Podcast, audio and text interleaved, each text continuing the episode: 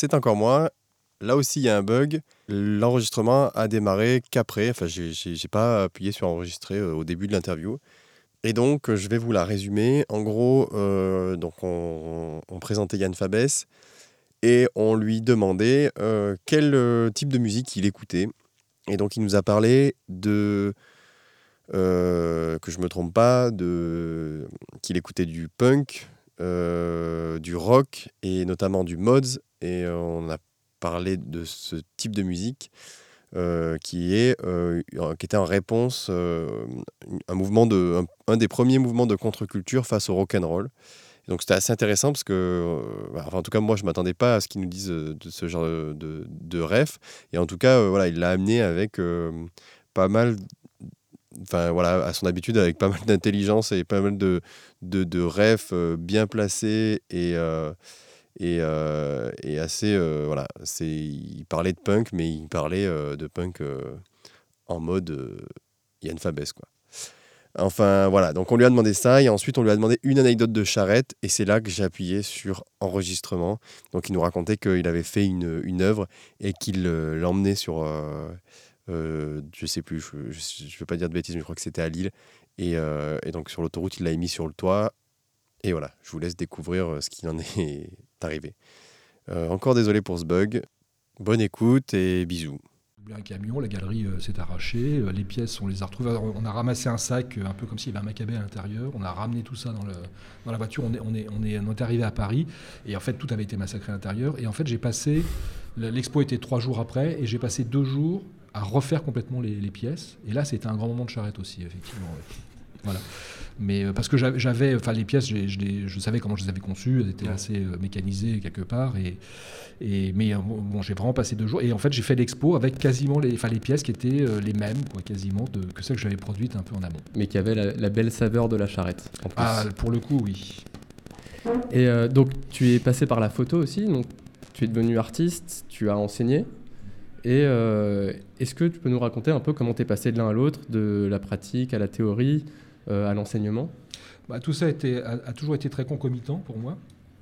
Euh, j'ai pas de problème d'articuler les choses, euh, même si effectivement c'est des espaces un peu différents, même de pensée ou, de pratique. Donc en fait, les choses sont venues assez naturellement. Ça, au départ, j'étais plutôt vraiment artiste. Je le suis resté d'ailleurs très longtemps. Je peux pas dire qu'aujourd'hui je le sois toujours parce que euh, bah, d'une part, j'ai pas beaucoup le temps, mais par contre, euh, est-ce que diriger euh, un établissement et surtout une école de création, c'est pas un projet artistique? Ça, c'est une vraie question. Voilà. Mais en tout cas, pour revenir à ça, l'enseignement est arrivé à un moment donné dans, ma, carrière et il, a nourri à la fois la pratique artistique, comme la pratique artistique a forcément nourri aussi le, on va dire le, champ de de la pensée ou de l'enseignement. Et effectivement, j'ai plutôt de, j'ai enseigné en parallèle, à la fois euh, en école d'art euh, et là dans une dimension vraiment d'artiste intervenant, et puis en même temps aussi, euh, j'ai fait pas mal de cours d'histoire de l'art à l'université en tant que chargé de mission. Et ça, les cours d'histoire de l'art à l'université, bah, pour le coup, parce que c'est des cours magistraux, hein, bah, ça apprend aussi, ça apprend à parler, ça apprend à communiquer, enfin en tout cas à s'adresser à une assemblée. Et pour moi, ça a été quand même très formateur, y compris aussi dans, dans, dans, ma propre pratique, parce que, parce que parfois les artistes, ils, sont, ils ont aussi besoin d'expliquer ce qu'ils font, de communiquer. Euh, et ça m'a été euh, très utile. Et puis, euh, bon, comme je viens de l'expliquer aussi, les, allers-retours de l'un à l'autre ont été plutôt assez bénéfiques. Et puis jusqu'à un moment donné où je pense que l'enseignement l'a emporté sur, sur la pratique artistique. Et puis voilà, de fil en aiguille, tout ça est parti dans, dans une autre sphère. Ok, alors, et, plus du tout de, de production artistique, même confidentielle Si, si, moi je, je continue à avoir une pratique, en tout cas plus, plus artistique, parce que j'ai pas, vraiment pas le temps. Enfin, c'est des pratiques d'atelier qui sont aujourd'hui euh, très difficiles à tenir, euh, vu l'investissement dans, dans l'école. Et, mais euh, mais par contre, j'ai une pratique amateur en photographie, voilà, que je revendique, que j'assume parfaitement. c'est mon premier amour, en fait, voilà, que j'ai continué à, que je garde encore à côté de moi. Ok. Et donc, aujourd'hui, euh, bah, comme tu, comme tu l'as dit, euh, aujourd'hui, tu es parti dans la direction, euh, alors, d'abord de Saint-Etienne, puis maintenant de Tennessee. Euh, du point de vue de l'enseignement, euh, qu'est-ce qui fait que le cas de l'ENSI est si euh, particulier? Ouais, euh, C'est un peu une question. alors déjà, je, n'enseigne pas à l'ENSI, donc non, mais... il y a une distance quand même hein, qui s'est opérée dans, le temps. Donc j'ai un point de vue qui est, très différent, qui est plus lié bah, en tant que directeur à l'organisation, à, la, notion de gestion de projet aussi. Euh, de, bon, mais en même temps, bon, je, comprends effectivement les, tenants et aboutissants de, l'école. Ça, c'est sûr. Euh, la perception que j'en ai, c'est que c'est un lieu qui est un lieu très particulier parce que d'abord, il est, euh, il, a la chance d'être situé géographiquement un peu au cœur des choses dans ce pays jacobin, c'est-à-dire on est, on est ici à Paris et, je pense que l'ensemble des acteurs qui environnent l'ENSI bah, alimentent, enfin, nourrissent aussi le projet pédagogique de l'école. Et puis, euh, il y, a ici une, pédagogie particulière qui s'est mise en œuvre. Euh, on répète toujours les mêmes choses.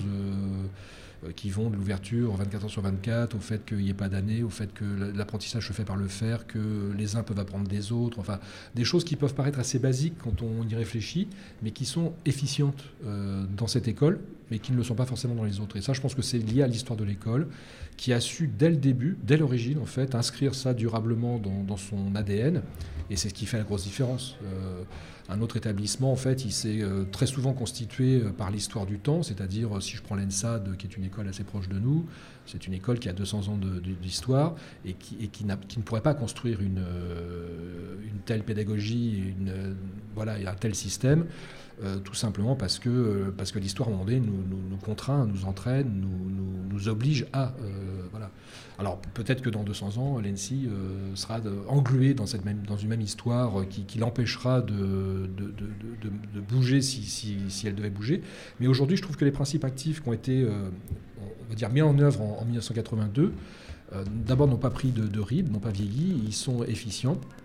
Après, je pense que, et c'est là le travail aussi, non pas d'une direction, mais d'une équipe, euh, que ce soit le directeur, mais avec aussi tous ceux qui interviennent dans l'école.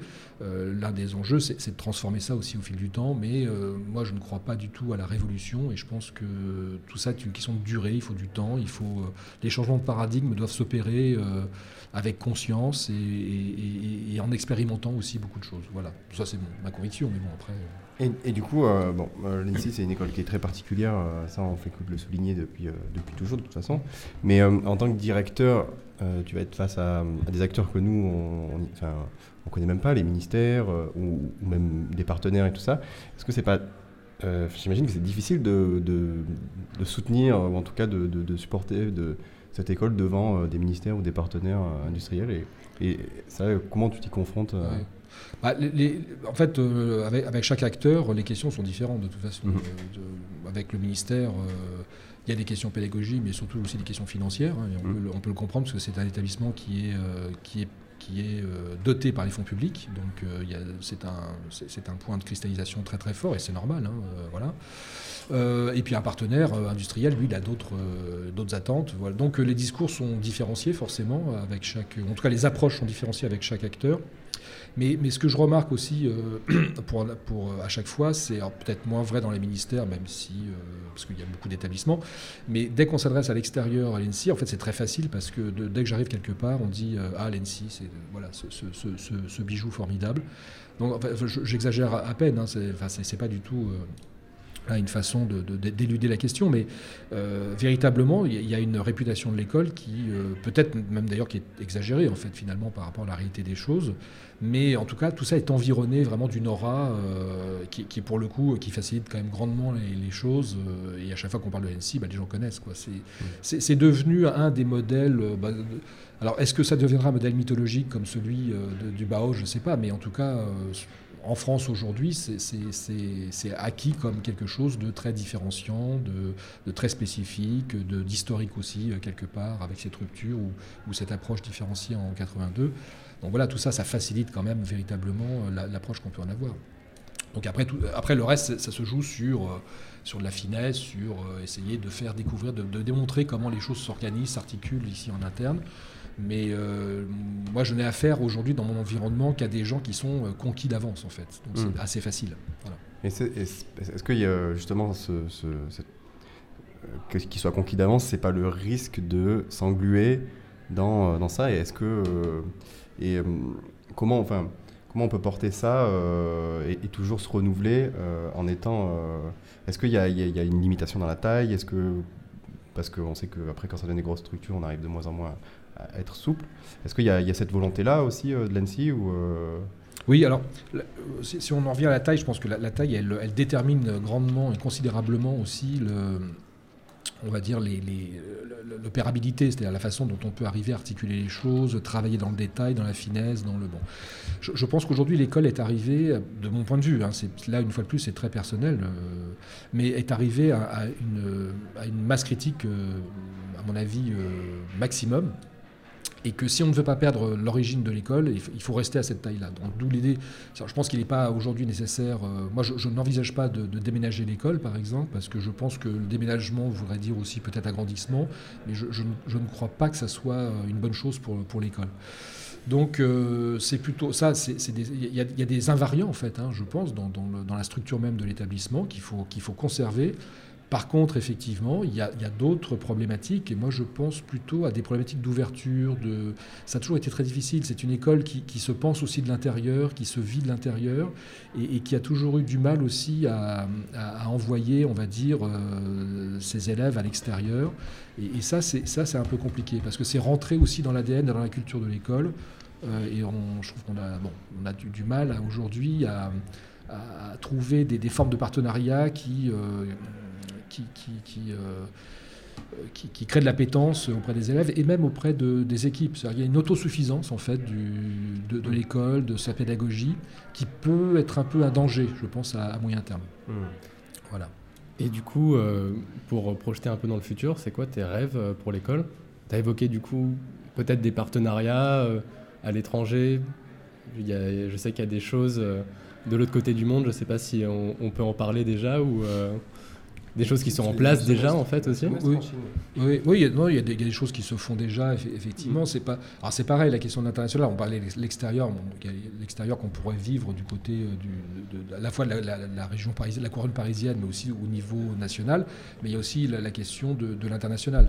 Alors la question de l'international a, été a été, enfin toujours aussi inscrit dans le cœur de l'école. Hein. Il y a beaucoup de le programme MEDES, c'est quelque chose qui, euh, voilà, qui est une, possibilité pour les élèves de partir. Bon, puis euh, l'école est, euh, aussi assez, on va dire, active dans le, dans le domaine classique du, programme Erasmus, par exemple. Donc, bon, les, les, départs, enfin, les, flux s'échangent assez facilement. Après, si on veut comprendre les, les questions de l'international, je pense qu'il faut aussi comprendre les cultures.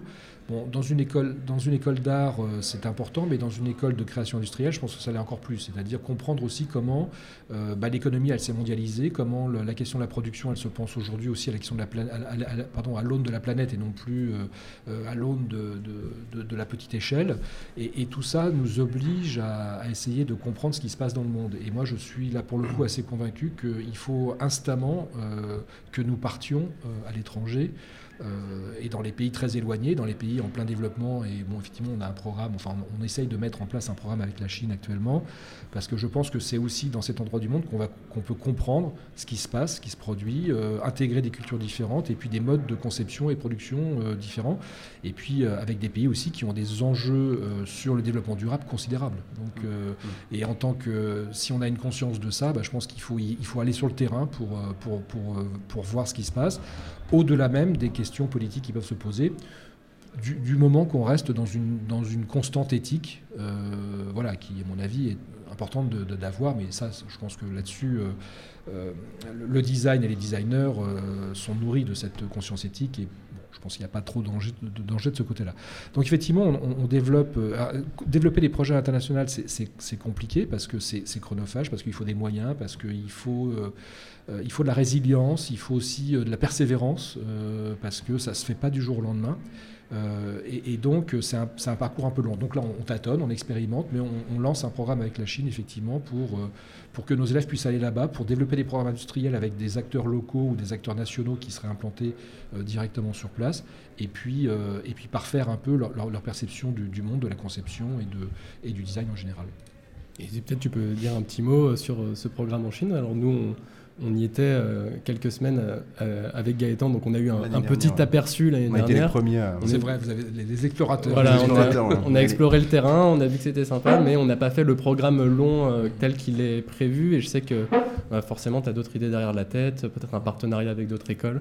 Oui, oui, alors Moi, je, pense qu'à chaque fois, l'un des enjeux, c'est de, garantir qu'il y ait une, assise qui soit une assise euh, économique ou industrielle, parce que c'est notre finalité en fait, euh, une assise aussi culturelle, c'est-à-dire avec un moyen de diffuser euh, la culture du design telle qu'elle est pensée à, à l'école, ici à l'ENSI, et puis une dimension académique, parce que je pense que c'est important qu'on ait un lien aussi avec une école quand on envoie des élèves à un endroit. Voilà. Donc à partir du moment où on a, ces trois points de, fixation, euh, je pense qu'on peut constituer des partenariats dans différents endroits du monde mais avec toutes les limites que j'évoquais tout à l'heure, qui sont aussi les limites de temps, de moyens, euh, de, ressources humaines. Enfin bon, voilà. Bon, sur la Chine, en fait, le, projet, il est simple aujourd'hui. C'est vraiment de, créer les conditions d'un atelier de projet comme on conçoit ici à l'école et de le transférer à peu près, peu ou prou en tout cas, euh, in vivo euh, sur place. Ça, c'est une première chose. Et puis, il est vrai qu'on est aussi sollicité, notamment par le partenaire académique que nous avons à, Hangzhou, parce que tout ça se passe à Hangzhou, euh, donc au sein d'une école, hein, qui est la, China Academy, of Arts.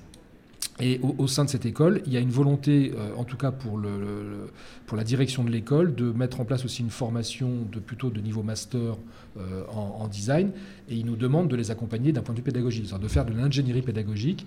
Et, et, je pense que c'est à la fois intéressant et en même temps, ça nous assure une articulation entre ce qu'on pourrait amener en termes d'ateliers de projet sur place et en même temps aussi une pédagogie qui soit développée sans forcément qu'il y ait de lien d'ailleurs aujourd'hui entre nos propres élèves et puis les élèves qui seraient formés dans cette, sur cette plateforme. Mais, euh, mais euh, en tout cas, avec la volonté d'amener le meilleur de l'école, euh, en tout cas dans ces process d'innovation pédagogique là-bas sur place. Quoi. Voilà. Mmh. Donc c'est ça le projet. Il, il, il, est, il, est, à la fois ambitieux, mais à la fois simple. Enfin, mmh. mais, mais en, même temps, le, ça permet aussi de développer un modèle économique qui permette d'assurer, de, c'est-à-dire de, financer l'ensemble, parce que euh, tout ça nécessite aussi des coûts importants, à la fois en termes de déplacement, euh, de, ressources humaines sur place, euh, en termes d'intervenants extérieurs. Enfin voilà, donc il faut trouver le modèle économique. Donc le fait de faire de l'ingénierie pédagogique, c'est aussi un moyen d'alimenter ce modèle économique. Voilà je trouve que c'est un des meilleurs moyens pour euh, justement dire que l'ENSI s'ouvre. Euh, si on peut être fier de quelque chose, c'est notre pédagogie. Mm. Euh, l'exporter vers. ne pas le garder comme dans un sanctuaire et, s'ouvrir à ça, c'est intéressant plutôt que juste d'envoyer des élèves. Oui. Je trouve ça assez. C'est un pari en tout cas, c'est un pari pour l'avenir. Pour ouais. il faut essayer. donc, une dernière question, très un peu difficile, vu que tu as un parcours d'école d'art. Euh, on sait que parmi nos auditeurs, il y a peut-être euh, des futurs directeurs de l'ENSI. Euh, est-ce que tu peux nous donner un petit tuto pour devenir directeur de l'ENSI Oh là là là là ah, En tout cas de grandes écoles. De grandes écoles? Non, il faut travailler. non, non, mais je crois beaucoup à la vertu du travail. Enfin, là, pour le coup, c'est très personnel. Je sais que il y, a beaucoup de, il se passe beaucoup de choses dans les recrutements, euh, dans, beaucoup d'écoles. On voit euh, des choses qui se passent, qui sont un peu étranges en termes de cooptation, en termes de, choix, en termes de, de légitimité. Euh, voilà. Moi, pour le coup, écoutez, j'étais à Saint-Étienne. J'ai eu un parcours très linéaire. j'étais formé dans une école d'art, j'ai enseigné, je suis devenu coordinateur, directeur des études, directeur de l'école. Euh, tout ça au même endroit. Et puis, euh, le ministère est venu à un moment donné me, solliciter pour, postuler, avec d'autres, hein, pas le seul, bien évidemment. Je suis venu, j'ai passé un entretien. Voilà, et on m'a appelé après pour me dire, bah, on vous a choisi, voilà, et c'est tout. c'est pas. Est-ce que l'entretien pour être directeur d'ENSI est le même que celui des élèves Avec les Lego. non, non, l'épreuve des Lego. Non, non, pour, pour le coup, et d'ailleurs c'est peut-être euh, dommageable, hein, mais non, non, c'est très basique, c'est très très old school en fait, hein, c'est-à-dire un entretien, un CV, euh, un projet quand même. Hein. Moi, j'avais fait un projet d'une quinzaine de pages, et puis après, bah voilà, c'est l'entretien qui détermine tout. Donc très très euh, très old school quand même sur le sur le. Bon. Voilà, mais en tout cas, pas de non, non, tout ça très simplement. Et moi, non, mais pour revenir à ça, plus sérieusement, je, crois véritablement qu'aujourd'hui, euh, il y, a des écoles qui ont des directions un peu politiques, hein, on, peut, on, le sait, peut-être d'ailleurs de moins en moins, et c'est plutôt souhaitable. Euh, moi, je, crois que, enfin vraiment, je, le dis ça avec toute modestie, c'est un métier. Enfin, je pense que c'est un métier parce que ça fait appel à des, à des connaissances, à une expertise, à, des modes d'organisation. Euh, il, faut, il, faut l'approcher. Hein. C'est pas, voilà. Je pense que c'est pas en claquant dans les doigts qu'on devient directeur d'un établissement de ce type-là. Euh, même si, oh, ben mince, oui, c'est ça. Mais même si, même si, il y a des directions politiques, hein. il y a des gens qui mais, les, les- gens qu'on met à ces endroits-là ont des qualités. Ils n'ont pas forcément les qualités d'expertise qu'on peut attendre à la direction d'une école. Et je pense qu'il faut de plus en plus que les gens qui soient à la, direction des écoles aient vraiment de l'expertise pour éviter, euh, voilà, pour éviter des, des problématiques qu'on peut connaître dans les écoles en termes de, de management, de compréhension de ce que sont les écosystèmes. euh, bon, ça fait, ça, fait, ça fait 30 ans que je, je fréquente des, des- des élèves, des, enseignants, des professeurs, des artistes, des designers. Ça aide quand même au quotidien. Ça aide. Ça fait pas tout, hein, mais ça Mm. aide. Voilà. Et euh, juste, quand tu es, enfin, du coup, quand es parti de Saint-Etienne, où tu avais été, euh, comme tu dis, tu as fait euh, le parcours plutôt classique, partir de Saint-Etienne, j'imagine que c'était euh, ben, dur au niveau, enfin, parce que c'était là où tu es arrivé jusqu'au bout, quoi. Mm.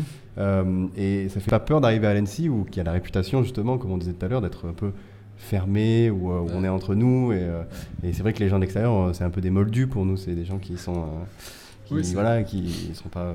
C'est vrai, ça continue d'ailleurs. Oui, ça continue, oui, L'entre-soi est quand même très, très marquant ici. Mais il a des qualités aussi, il ne faut pas, faut pas Mm. le négliger. Euh, oui, oui, non, non. bah, alors, et en plus, les- la, la réputation de l'école à l'extérieur, elle est, elle est terrible, hein, parce que c'est, on sait que c'est une école très réactive, euh, magmatique, où il se passe des choses Oui, on- très violemment. Je suis arrivé euh, après. euh, Oui, en plus, voilà, après différents épisodes, et puis on- y en a eu dans l'histoire, la- la- Ouais. l'école est, est truchée de, de- de- de- d'histoires comme ça, très différentes. euh, Bon, Ça euh, fait partie de la formation. Peut-être qu'un un bon ancien a connu une révolte étudiante euh, ça, pendant son parcours et ça lui permet de forger un petit peu des convictions. Exactement, donc euh, il faut, ça fait partie du jeu aussi. Euh, Donc ça, je, le savais avant d'arriver. Non, peur, non, mais euh, oui, enfin quand même, oui, forcément, parce qu'on ne sait pas euh, dans quel écosystème on arrive, euh, qui, qui, euh, voilà, comment ça va se passer. Et je dois avouer, vraiment, véritablement, mais sincèrement, hein, c'est pas du tout. euh, l'accueil a été d'abord formidable, parce que je pense que l'é- l'école était aussi dans une période très compliquée et qu'il y avait Mm. besoin de, de voilà, d'avoir un peu de retrouver un peu de lumière dans, dans l'établissement. Et du coup, alors je sais pas si c'était si c'était une bonne idée, mais on, on- on m'a accepté comme quelqu'un qui pouvait potentiellement Apporter la lumière. oui, apporter un peu, un peu de lumière. Bon, voilà. Donc euh, l'accueil est très très bon. Et puis, euh, non, et puis vraiment, je, me suis trouvé très vite comme un poisson dans l'eau dans cette école. Donc euh, les, appréhensions de- d'arrivée, bah, qui sont légitimes, hein, elles ont très vite disparu. Mais c'est vrai que je savais que c'était une école où il, pouvait y avoir de la tension, et il peut y avoir d'ailleurs de la, la- tension. Et puis aussi, je m'attendais vraiment à un combat très dur. Je m'étais- préparé un, fighting, non, non, mais vraiment, enfin, bon, très serré. Et en fait, mais pas du tout. Enfin, je veux dire que tout le monde a été. et puis la qualité des, des enseignants, des intervenants, enfin tout ça fait que c'est d'une richesse incroyable. Et puis en discutant avec les gens, on s'aperçoit qu'il y a beaucoup d'intelligence, de, de- de- de- voilà, de, non, non, c'est très, très euh, motivant. C'est très, euh, vraiment, véritablement. bah, en tout cas, euh, si on peut parler. Enfin, moi, je parle personnellement. J'ai beaucoup apprécié le fait que lorsque tu es arrivé, tu as dit. moi, je suis là pour, pour cette année, je suis là pour observer Mm. et, et pas arriver avec justement une vision. Et euh, voilà, c'est ça ma vision. voilà. Et du coup, euh, ça, a- ça a participé au fait que, voilà, nous, on sortait de, de- d'une sorte de révolte, Période ou- difficile. ou période difficile, ouais. Et on, on essayait justement de se dire, euh, on veut protéger notre NC, on veut quelqu'un qui la comprenne. Mmh. Et du coup, euh, ça, ça, ça a joué beaucoup euh, de dire, bah voilà, moi, je- montrez-moi ce que c'est, et puis après, on, en- on- je mènerai la barque. Bien sûr. Voilà. Bah, merci. Et, et c'est vrai que et, et moi, de toute façon, je, je n'ai jamais su travailler qu'en équipe. Euh, et il est important de ne pas arriver effectivement en imposant des choses, mais de travailler euh, avec le- l'ensemble des forces quoi, et, des, et des- et des points positifs, parce qu'il y a beaucoup de points positifs ici. Et puis de, de se focaliser plutôt sur les choses à essayer de transformer. Voilà, c'est, je crois que c'est le rôle d'une direction en fait. Hein, c'est pas de, de, de faire une tabula rasa, ça, ça ne fonctionne jamais. Ça, c'est, Mm. c'est- c'est même une catastrophe généralement. Mais voilà. Eh ben, merci beaucoup. Merci beaucoup, Yann. Merci à vous. Et donc euh, maintenant, on va écouter un petit peu de musique pour euh, retrouver euh, Roland, qui est notre prof de son.